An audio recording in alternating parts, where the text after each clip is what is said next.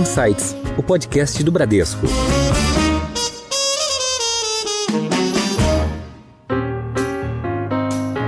Olá, bem-vindos a mais um episódio do Insights, o seu podcast semanal com ideias que provocam um novo jeito de pensar. Eu sou a Priscila Forbes e hoje nós vamos falar sobre a bolsa, a B3.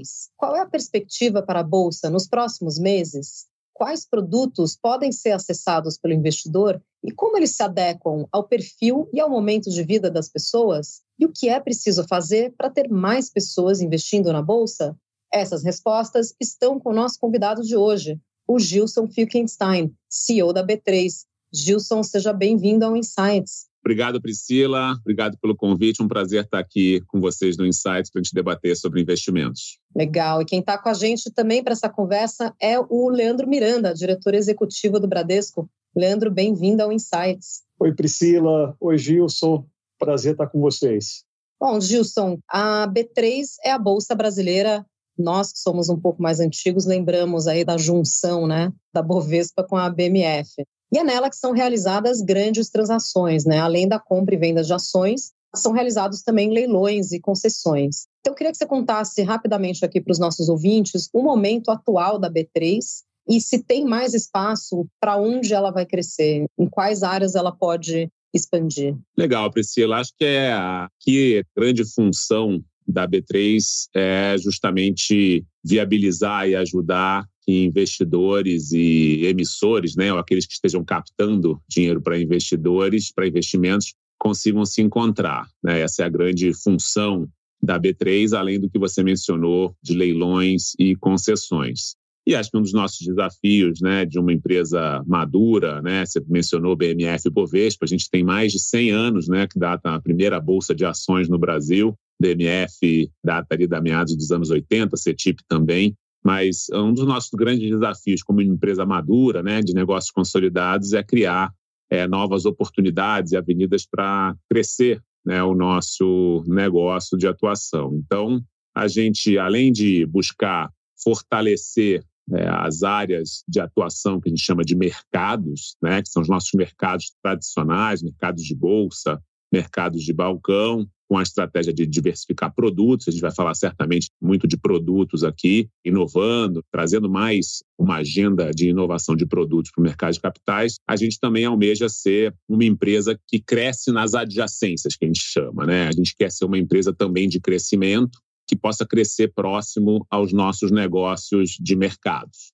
Então, no momento atual, a gente vem olhando como diversificar essa nossa atuação. Fizemos já algumas aquisições na área de dados e analytics, tem sido uma forte crescente de receita para outras bolsas em mercados mais maduros. Também estamos olhando crescimento em ativos digitais, né, em digital assets, e também em negócios como software as a service, back office as a service, para a gente poder atuar aqui na proximidade do que a gente já faz com as corretoras e com os provedores de serviços para mercado de capitais. Também fizemos, complementando essa, essa estratégia né, de ser uma empresa ambidestra, né, de negócios maduros e buscando crescimento, um fundo de venture building, que a gente chama, para investir em áreas, por exemplo, como trading de energia, carbono, crowdfunding. Então, esse é o, momento da B3, né, um momento de expansão de produtos, né, aproveitando aqui esse ciclo positivo que a gente viveu aí nos últimos anos do mercado de capitais e buscando expandir a nossa área de atuação. Legal, então vai muito além do serviço ali de, de transação, né, de compra e venda de ativos, tem toda uma gama de serviços e também lembrando que a própria B3 é uma empresa listada, né, negociada na própria bolsa. Né? Exato. Estamos aqui desde 2007, né, com os IPOs da Bovespa, da BMF e depois em 2009 da CETIP. Essas três empresas hoje constituem a B3, que é uma empresa listada aqui no novo mercado, na própria B3, e, enfim, com uma corporation também, né, uma empresa sem controlador. Então, é uma, um grande desafio de governança do nosso mercado. Gilson, você estava comentando há pouco conosco da pujança desse mercado nos últimos anos, né? A gente viu ali no auge da pandemia muitos CPFs surgindo na B3, participando ativamente do mercado, não só no dia a dia de mercado secundário, mas participando de follow-ons, participando até de IPOs. nós estamos num cenário hoje um pouco diferente, saindo de pandemia, dinheiro ficando mais caro, uma volatilidade maior do que a gente viveu nos últimos anos. Como é que vocês estão sentindo essa migração de investimentos por parte desse público? Leandro, você mencionou bem, a gente vem aí de um ciclo histórico, esse ciclo aí de 2019 a 2021, acho que falando aqui um pouco dos números, né, a gente teve mais de 70 IPOs aí só em 2020, em 2021, como a Priscila definiu, a gente é um pouco mais antigo, a gente viveu muitos anos onde passavam-se ciclos de dois, três anos e a gente tinha, sei lá, três, quatro IPOs e já era um ano bom, né? Então a gente teve aí em dois anos 74 IPOs que captaram mais de 100 bilhões de reais. Nesse período também a gente teve muitos follow-ons e mais de 130 bilhões de reais captados em follow-ons e mais do que o volume a gente também deixou para trás muitos dogmas, né, de que alguns setores nunca poderiam chegar na bolsa, né, empresas de setores de serviços, empresas de setores vinculados à tecnologia, né, e todas essas empresas conseguiram. Puxa, se a empresa não for bilionária, ela nunca vai chegar na bolsa. Então a gente viu essa consistente redução do ticket médio das ofertas, que a gente chegou a ter oferta com 200 milhões, 300 milhões de reais, e antigamente era muito difícil você ver ofertas abaixo de um bilhão de reais. Mas, como você falou, Leandro, está certo. Acho que assim, a gente está vivendo um período mais desafiador e a gente vai ter certamente um menor número de oferta de ações, principalmente IPOs. Acho que vai ser um ano um pouco mais restrito para os IPOs. E a gente vai continuar vendo, acho que, algumas operações de follow-on, né? Que acho que nos momentos, mesmo em momentos um pouco mais restritos, as empresas listadas se beneficiam do momento ou do conhecimento que os investidores já têm para poder fazer as expansões, né? Ou a expansão dos seus negócios. Então, não é porque você está em crise que uma empresa não está olhando as suas oportunidades, né? Então, eu acho que vai ser um, um ano e os próximos meses vão ser meses, acho que onde a gente vai ver alguns follow-ons, como a gente já viu esse ano, né? A gente já viu esse ano mais de 14 operações follow-ons. Obviamente, a gente teve um destaque que foi a operação da Eletrobras, né, que foi muito grande. Mas a gente também teve empresas fazendo liability management, já ajustando seus passivos, empresas olhando oportunidades de M&A, de crescimento, né, de compra de empresas. Então, acho que para o mercado de capitais de ações vai ser uma, um ano um pouco mais restrito, né, operações mais seletivas, onde a empresa vai fazer uso da sua, vamos dizer assim, de uma captação subsequente para fazer sua expansão, e definitivamente é um momento mais propício para as ofertas de mercado de capitais de renda fixa. Né? A gente está vendo uma atividade muito robusta em renda fixa para captação de empresas e esse mercado segue bastante líquido, bastante atuante, muitas empresas e muitos investidores aproveitando esse momento de juro um pouco mais elevado, que a gente espera que seja transitório. Né? Acho que o Brasil começou o seu ajuste antes do que os mercados globais. Espero que a gente saia antes, tem tudo para sair antes, né? e sair, em termos relativos, melhor do que outros mercados emergentes, e que a gente reentre, vamos chamar assim, num momento positivo para ações que eu espero em meados de 2023. Em alta. Gilson, você tocou nesse assunto né, da capitalização das empresas, né, essa última onda de IPOs e follow-ons ali em 2020, 2021, mesmo em meio à pandemia. Né? Então, as empresas souberam aproveitar esse momento e, e elas também conseguiram apresentar balanços mais saudáveis. Né? A gente viu aí as empresas reduzindo a alavancagem e a, conseguindo apresentar resultados também, né? mesmo com todo esse cenário de, de pandemia. Né? Então, você acredita que esse momento das empresas se mantém agora para os próximos meses, próximo ano? E você acredita que as empresas estão com mais fôlego para investir? Priscila, olha, a beleza do ciclo da abertura de capital é justamente esse, né, que é possibilitar que as empresas se beneficiem né, do processo para poder reacessar os mercados, né, e à medida que vão entregando os seus projetos acordados, vamos chamar assim, no momento do IPO, ela vá ganhando confiança dos investidores e possa acessar o mercado novamente. E por isso que a gente já teve essa quantidade de follow-ons esse ano aqui no Brasil, né? mais de 50 bilhões captados em follow-ons. Quando você pergunta se o panorama se mantém, né? quer dizer, eu acho que não dá para a gente generalizar, mas definitivamente aquelas empresas que vem crescendo, entregando seus projetos de crescimento, claramente vão se beneficiar e vão continuar seus processos aqui de expansão. Então, eu acho que não é possível que a gente generalize, né? Muitas empresas que tinham, vamos dizer assim, seus planos de crescimento, de alto crescimento questionados, né? Estão sofrendo um pouco mais, aqueles negócios que estavam embasados em crescimento exagerado estão sofrendo um pouco mais por conta do cenário global e local.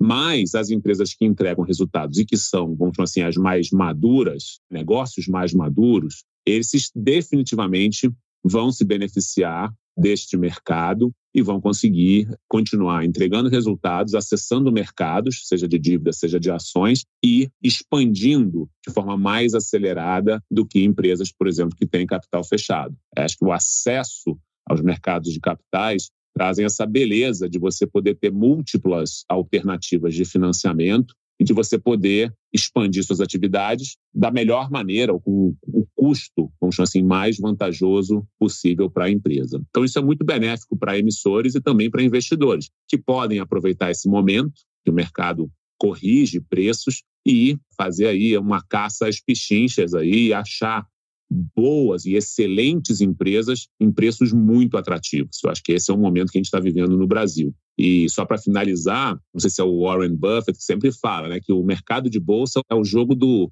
do impaciente com o paciente. Quem for paciente certamente vai aproveitar o momento e, e ter uma, vamos dizer assim, um ganho bastante robusto dado o, o momento dos preços muito depreciados aqui no Brasil.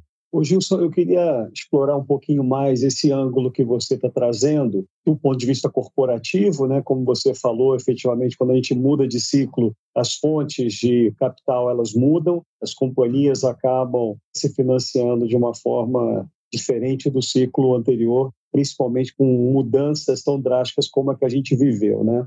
Efetivamente, o mesmo acontece também com o investidor. Quer dizer, num determinado momento, como você mesmo colocou no começo do nosso bate-papo, ele pode estar vendo maiores oportunidades no mercado de renda variável, depois ele pode ir para o mercado de renda fixa, mas, de uma forma geral, o investidor brasileiro, no caso aqui a pessoa física, quando a gente compara com os demais investidores do mundo inteiro, ainda tem uma parcela muito baixa de alocação né, do seu patrimônio em investimentos. E, quando muito, acabam indo para imóveis, um pouquinho para títulos bancários ou títulos públicos federais, um pouco para a bolsa, e a gente tem visto a B3 querendo também ser um manancial de fontes alternativas de investimento, como você estava colocando. Do nosso lado aqui, a Ágora é uma plataforma de investimentos, como você sabe, abrangente também, tem a maior grade do mercado. A gente tenta oferecer de tudo que o investidor quer dentro do perfil de investimento dele, dentro dos objetivos, horizonte de investimento, liquidez.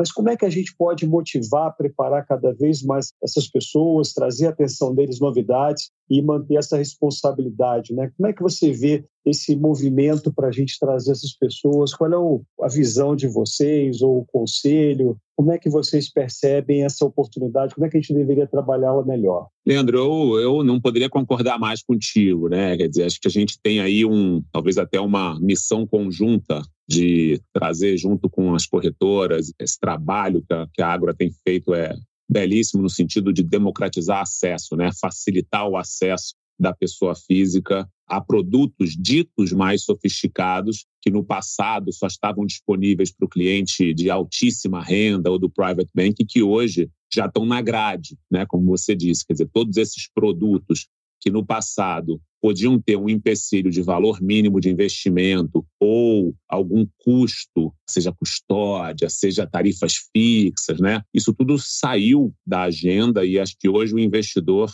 consegue acessar produtos muito sofisticados em valores iniciais muito baixos e praticamente sem custo. Então, eu acho que a gente tem que continuar, ou seja, facilitando esse acesso, mas definitivamente tem um lado de educação financeira importante desses investidores, né? E é um pilar que a gente acredita muito que os investidores precisam ir se educando, né? Desmistificando aquilo de que o mercado financeiro é complexo, o mercado de capitais não dá para muita muita coisa, não é tão complexo assim. A gente mesmo tem um hub de educação gratuito, disponível para todos os usuários via web que possam ter interesse. A gente tem investido muito, assim como a Ágora também faz, em educação financeira. E o que eu acho que é, fica assim um pouco como recomendação, dado o comentário que eu fiz, né, que hoje em dia você consegue acessar produtos com valores iniciais baixos, praticamente sem custo, que o investidor experimente, né? Comece pequeno, comece devagar, prove um pouco, faça uma certa degustação de alguns produtos que ele pode conhecer melhor.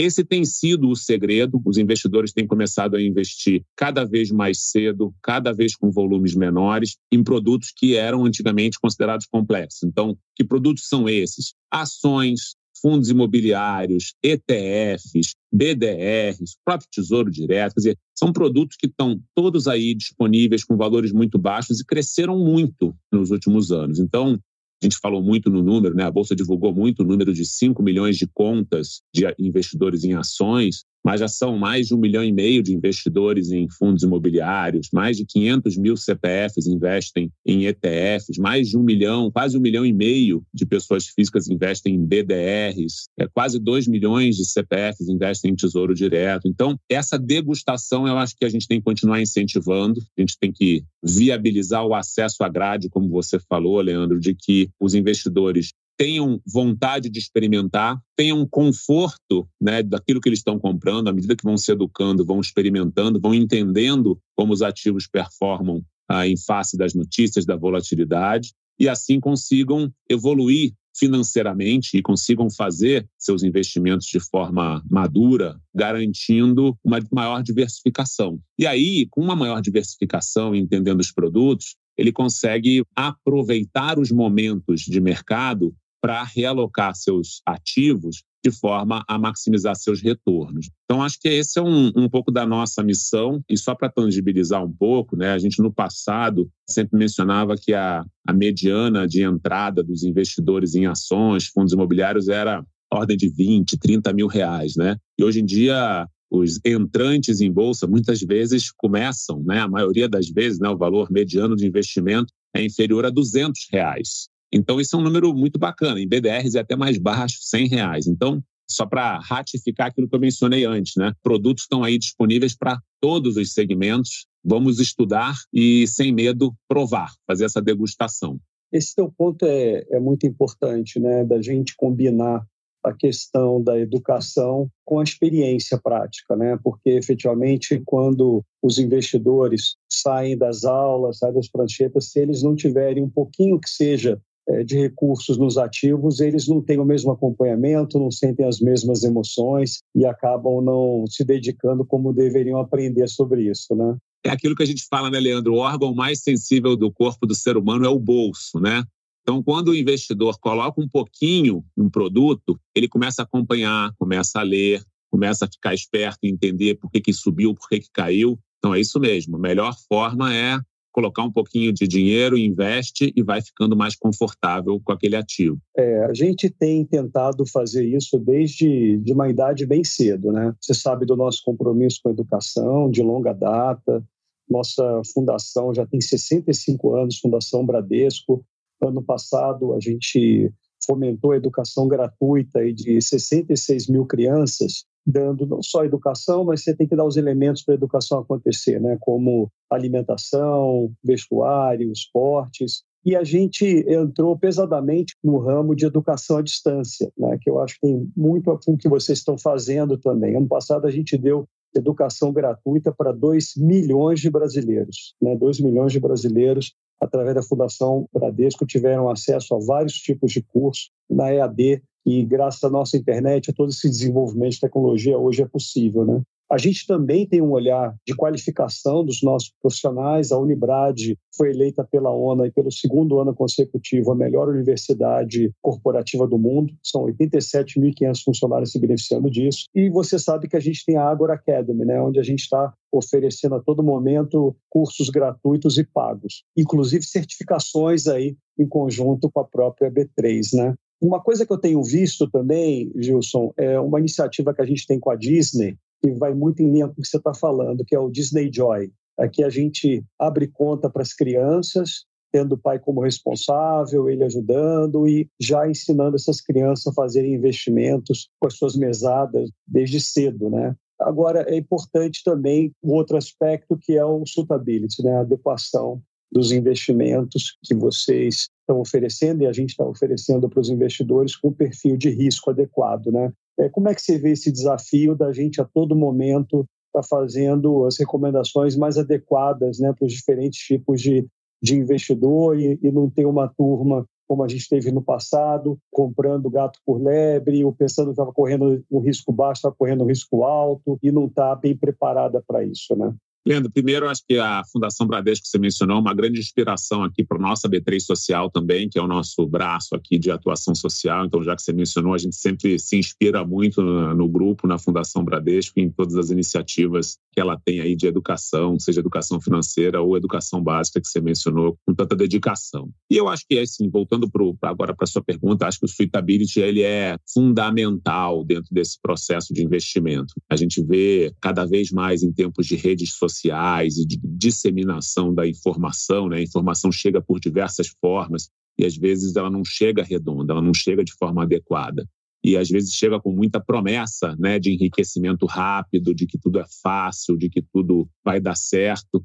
E normalmente quem paga essa conta é o investidor desavisado, né? Então o papel da instituição em fazer esse suitability, né, ou adequação de tentar filtrar o que é mais adequado e garantir que o investidor não esteja comprando gato por lebre é fundamental. Eu acho que, junto com a educação financeira, o trabalho do distribuidor, ou seja, da corretora, de garantir o entendimento e realmente explicar se aquele produto está adequado ou não para aquele perfil de investidor, é sem dúvida nenhuma uma peça fundamental dessa engrenagem que a gente está falando aqui de educação, de evolução de mercados e mercados capitais. Então, eu eu assino embaixo aqui dessa necessidade, né, desse papel do distribuidor de efetivamente garantir que o investidor não esteja sendo ludibriado, até porque esse é o elo mais fraco. Né? O investidor é aquela ponta que às vezes fica né, tentada a achar que pode acertar e vai ficar milionário da noite para o dia, e normalmente cai em golpes ou cai em produtos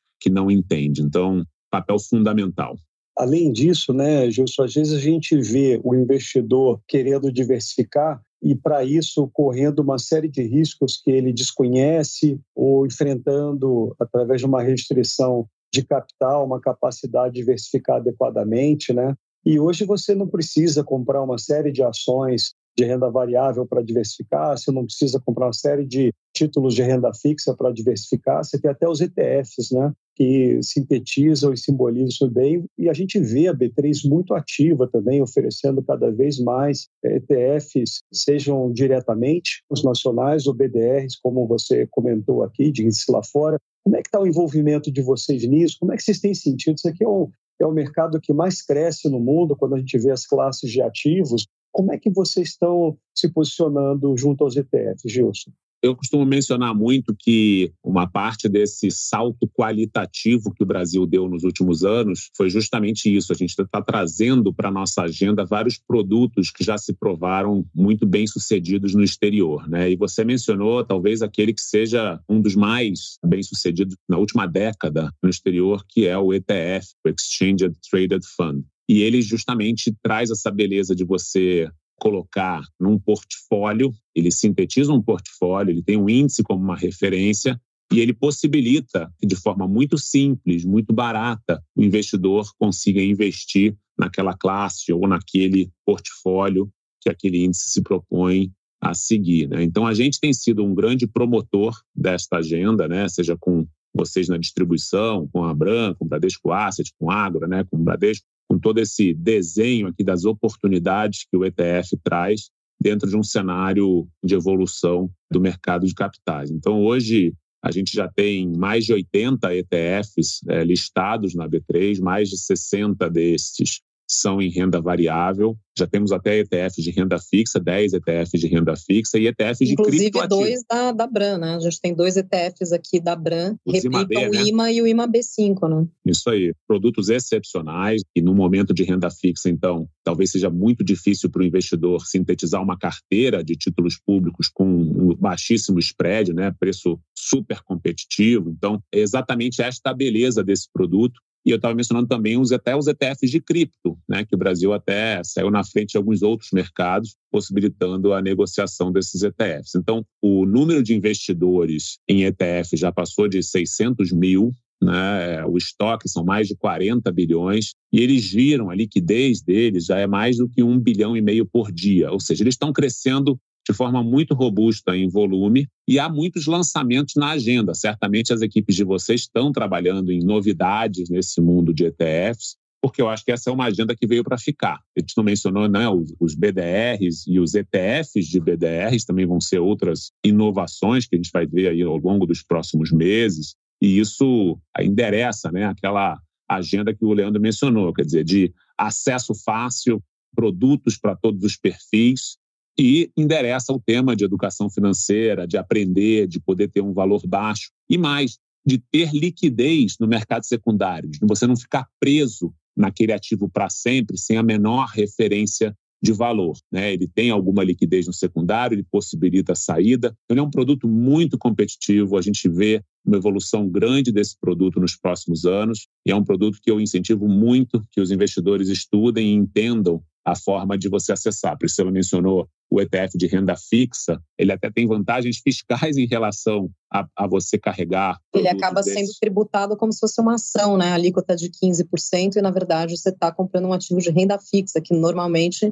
seria tributado ali na alíquota regressiva, né? Então Exato. você tem essa vantagem tributária mesmo. Então, ele é super competitivo em custo, em spread para você entrar e sair. Ele tem um gestor profissional por trás fazendo um balanceamento da carteira. Então, esse é um excelente exemplo de produto competitivo de renda fixa no formato ETF e vários outros de renda variável, como eu mencionei, certamente vão crescer na prateleira e na grade de oferta da distribuição da Agro e do Bradesco.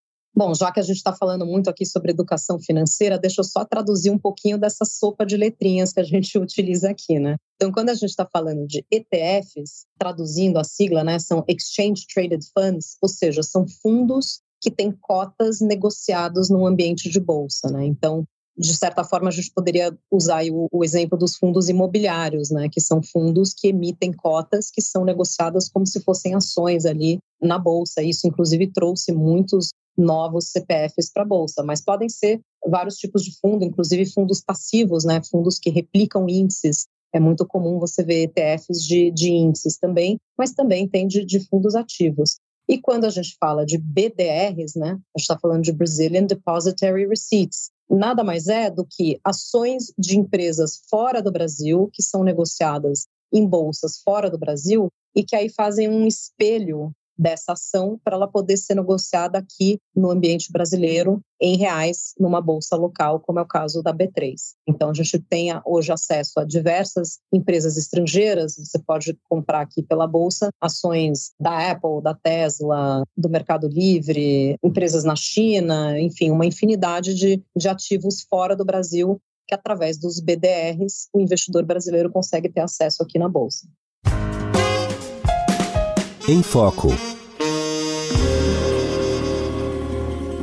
A gente falou aqui de emissores estrangeiros, mas queria, Gilson, te ouvir um pouco sobre os investidores estrangeiros, né? Que a gente viu no começo desse ano um fluxo de entrada muito grande ali de, de estrangeiros, que inclusive fez o Ibovespa subir bastante. E depois, em seguida, a gente sofreu a saída desse recurso que acabou também depreciando ali a nossa bolsa. Então, Claro que esse fluxo é muito dinâmico, mas de maneira geral, qual que é a participação do estrangeiro na bolsa em relação ao total de investidores e o que, que você acha? Quais são os atrativos para os estrangeiros investirem aqui? Priscila, os investidores estrangeiros são bastante relevantes em qualquer bolsa, né? E acho que na nossa bolsa eles chegam aí a aproximadamente 50% dos nossos volumes. Obviamente varia em função das empresas, até a gente mencionou a B3, que é uma empresa listada. Hoje, para dar uma ideia, por exemplo, mais de 80% dos acionistas de B3 são investidores estrangeiros. Então isso varia muito de empresa para empresa, mas eles definitivamente são parte desse ecossistema que é a bolsa, e para ele funcionar bem, a gente precisa ter todos esses agentes, né, que são os investidores estrangeiros, as pessoas físicas, os investidores institucionais locais, de alguma forma presentes na nossa bolsa. Acho que vale mencionar também que hoje eu não vejo nenhum gargalo operacional para os investidores estrangeiros acessarem nosso mercado. Eles estão todos aqui, é, sejam os investidores que a gente chama de real money, né, os grandes investidores institucionais mundo afora, estejam eles nos Estados Unidos, na Europa, no Oriente Médio ou na Ásia. Eles todos têm acesso aos nossos mercados. Não vejo gargalos, têm inclusive isenções de imposto de renda, eles conseguem acessar nossos mercados. E também os HFTs, que são os High Frequency Traders, os traders de algoritmo, que dão muita liquidez, muitas vezes, não só na nossa bolsa. Aqueles que compram e vendem em alta frequência, né? Fica girando alta... ali no intraday. Isso, eles são os, os, que a gente chama os novos trading houses, né? as empresas de trading, que antigamente os grandes bancos faziam esse papel, obviamente pela maior restrição de capital e menos especulação dos grandes bancos e grandes tesourarias, essas empresas se especializaram e hoje elas são responsáveis por dar boa parte da liquidez nesse trading de alta frequência nas maiores bolsas do mundo. Então, acho que um papel importante de mencionar é que todos os canais ou conduítes estão disponíveis para esses agentes operarem no Brasil e são os mesmos agentes que operam na bolsa nos Estados Unidos, na Europa, na Ásia e têm acesso ao Brasil. Então, acho que não tem uma trava nenhuma desses agentes acessarem o Brasil. E, dito isso, o que os estrangeiros olham sempre para tomar suas decisões de investimento são normalmente crescimento e estabilidade. Então, à medida que a gente mostrar que a gente tem regras estáveis, que a gente está com inflação sob controle,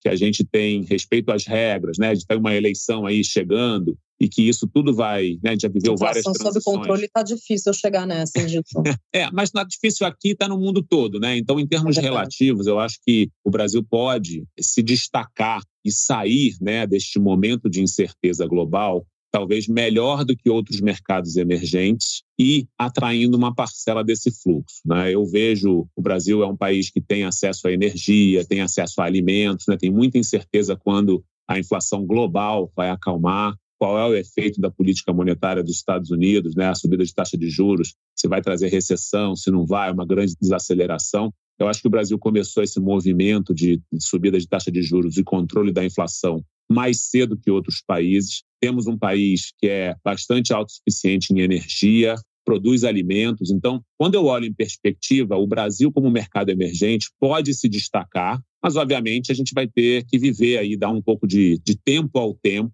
para passar um pouco dessa incerteza global, né, que está arrastando todo mundo, um pouco dessa, desse controle inflacionário efetivamente, como você falou que está demorando a chegar, que ele se mostre mais efetivo para a gente poder ter essa diferenciação de fato e aí sim o investidor estrangeiro trazendo mais dinheiro para o Brasil. Em termos de valuation, valores das empresas do Brasil, voltando ao nosso início da nossa conversa, eu acho que a oportunidade tem ficado assim muito interessante. A gente tem muitas empresas maduras é, negociando a múltiplos muito baixos, e isso é exatamente o que o investidor estrangeiro olha, desde que você tenha um cenário, uma perspectiva né, de regras estáveis, clareza né, do, do andamento político, econômico do país. Então, eu sou um eterno otimista, mas assim, eu acho que uma vez que as nuvens cinzas vão se afastando do horizonte, a gente vai ter aí uma perspectiva uh, para 2023 mais positiva.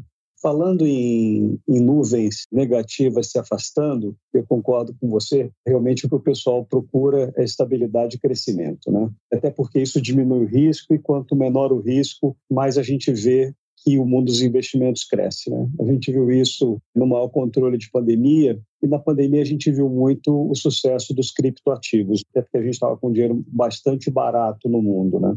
Você fez um comentário que me deixou curioso. Você estava comentando sobre os ETFs de criptoativos que a B3 tem negociado e a gente tem visto vocês estudando bastante o assunto, discutindo conosco, com a indústria como um todo. Como é que você está olhando o desenvolvimento desse mercado? Como é que vocês estão pensando em se inserir e ajudar no eventual desenvolvimento desse mercado de criptoativos, Gilson?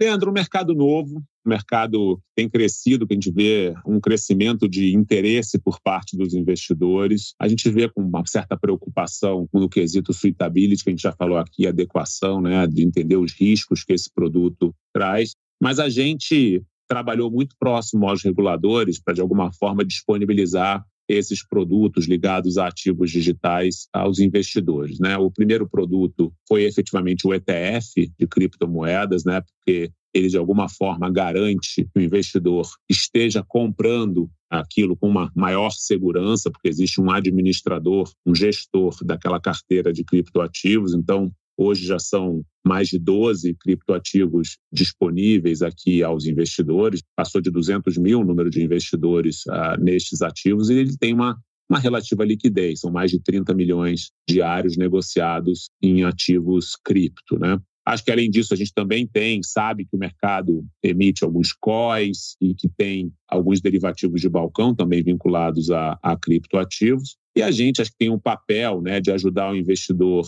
a entender essa dinâmica, a dinâmica da negociação e do que, que é o ativo, para que ele consiga tomar a decisão de acordo com os objetivos de investimento. Não acho que seja um ativo tão fácil de entender.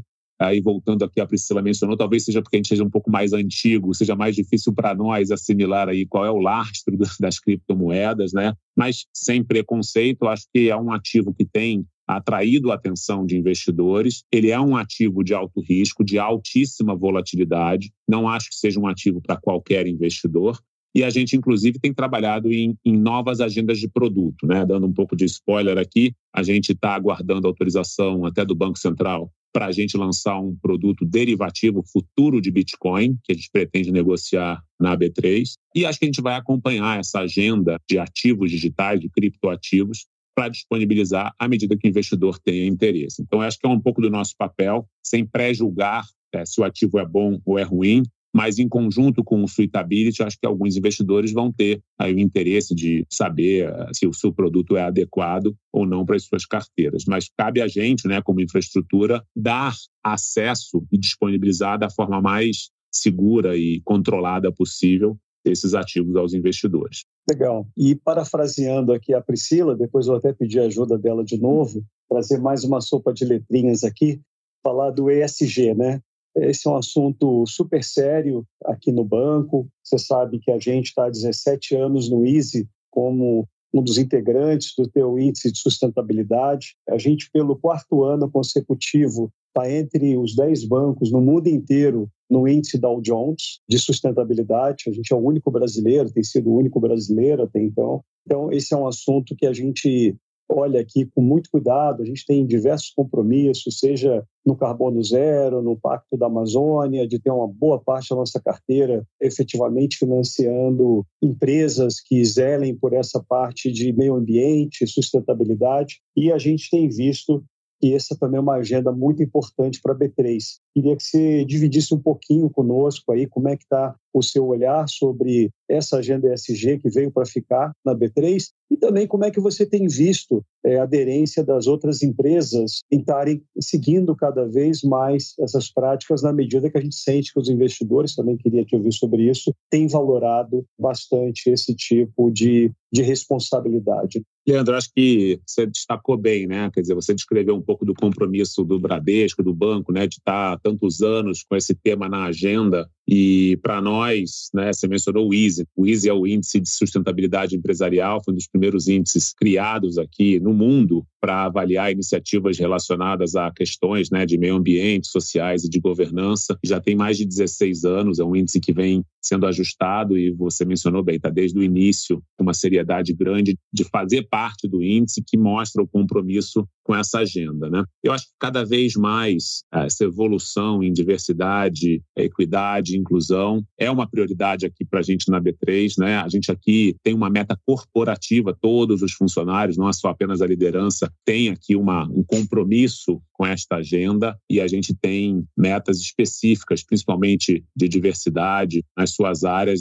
de mim até o estagiário, porque isso é um papel né, que a B3 tem de ser grande indutora de boas práticas. A gente começou a indução de boas práticas naquilo que a gente chama de é, novo mercado, né, ou é, segmentos de listagem. Né? Isso data lá da Bovespa, do ano 2000, onde a gente foi o grande promotor do G. Né? Então, para nós aqui na Bolsa, tudo começou no G, na governança, porque é assim que se começa, né? Quer dizer, é o papel das empresas que você questiona de se você tem uma boa governança, se você trata seu investidor de forma correta, se você divulga suas informações, você já está mais avançado nessa agenda. E, obviamente, hoje, o ESG ele é o business, ele é o negócio. Quem não tiver com um olhar atento ao ESG, ele vai perder cliente, ele vai perder mercado, ele vai perder o seu negócio. Né? Então, eu costumo dizer, é a agenda de negócio. Quem ainda não acordou para ela, talvez possa estar tá tarde demais, né? porque vai acabar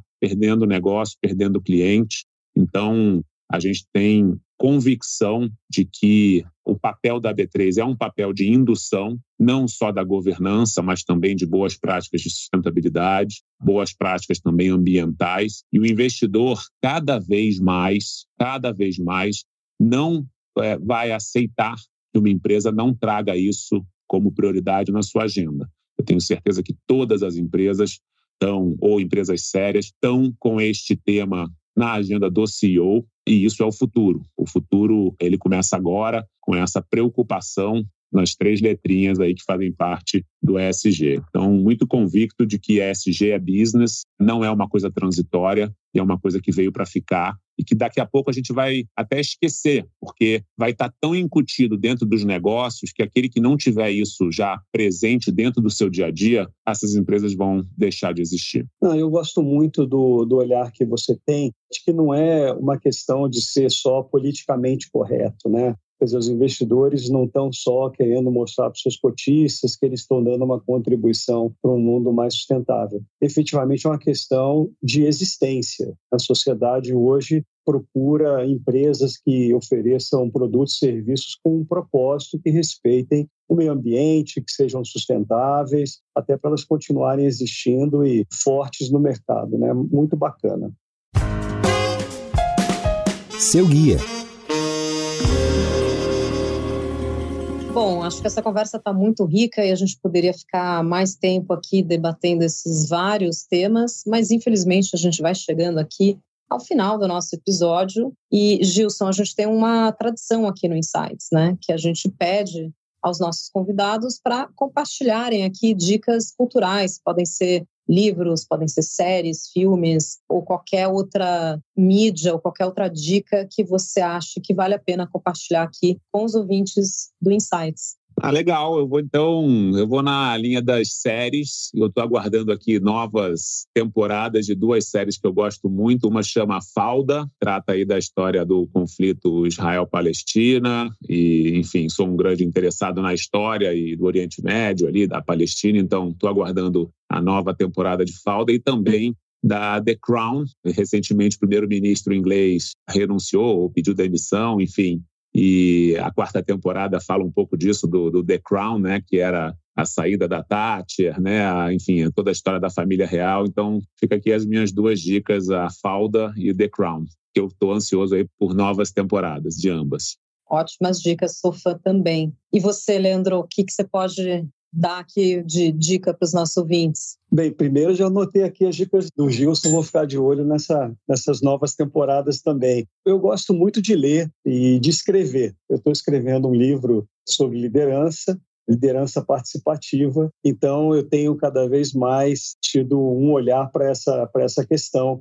E tem um livro do Simon Sinek que eu estou lendo agora, muito interessante, chamado Leaders Eat Last. Já tem a tradução para o português, está como líderes se servem por último, onde a gente efetivamente mostra a liderança servindo as suas equipes, né? A liderança como uma ferramenta para tornar os ambientes mais felizes, mais produtivos, mais lucrativos. Nessa nossa grande batalha por todo dia atrair e reter os talentos, com gerações mais novas, com gerações que estão cada vez mais com essa questão do propósito em dia, com essa necessidade de estar num ambiente que vale a pena. Então, eu acho que o Simon Sinek é um craque, é, recomendo para quem quiser ler. E até o final do ano sai com o meu livro também, compartilho com vocês aqui. E convida a gente para a noite de autógrafos aí, né? É. Estamos ansiosos. prazer, é vai ser um prazer. Ainda mais você que é amigo por de tanto tempo. Muito legal aí a gente com as séries e os livros da vida, né? Vamos em frente. Bom, nós conversamos hoje com o Gilson Finkelstein, CEO da B3. Gilson, muito obrigada pela sua participação aqui com a gente. Super obrigado pelo convite mais uma vez. Excelente conversa. Obrigado, Priscila. Obrigado, Leandro. Contem sempre comigo. Estamos juntos aqui nessa jornada de investimentos e mercados. Bacana. Queria agradecer também Leandro Miranda, diretor executivo do Bradesco. Leandro, obrigada pela sua presença aqui no Insights. Obrigado, Priscila, Gilson e aos nossos ouvintes aí que estiveram conosco durante todo esse bate-papo super gostoso. Tudo de bom para vocês. E aos nossos ouvintes, vocês já sabem que toda semana tem um episódio novo do seu Insights. E agora, além da página no LinkedIn, você tem também o perfil do Insights no Instagram. Então segue lá, dá like, comenta e fique com a gente. Até a próxima. Tchau!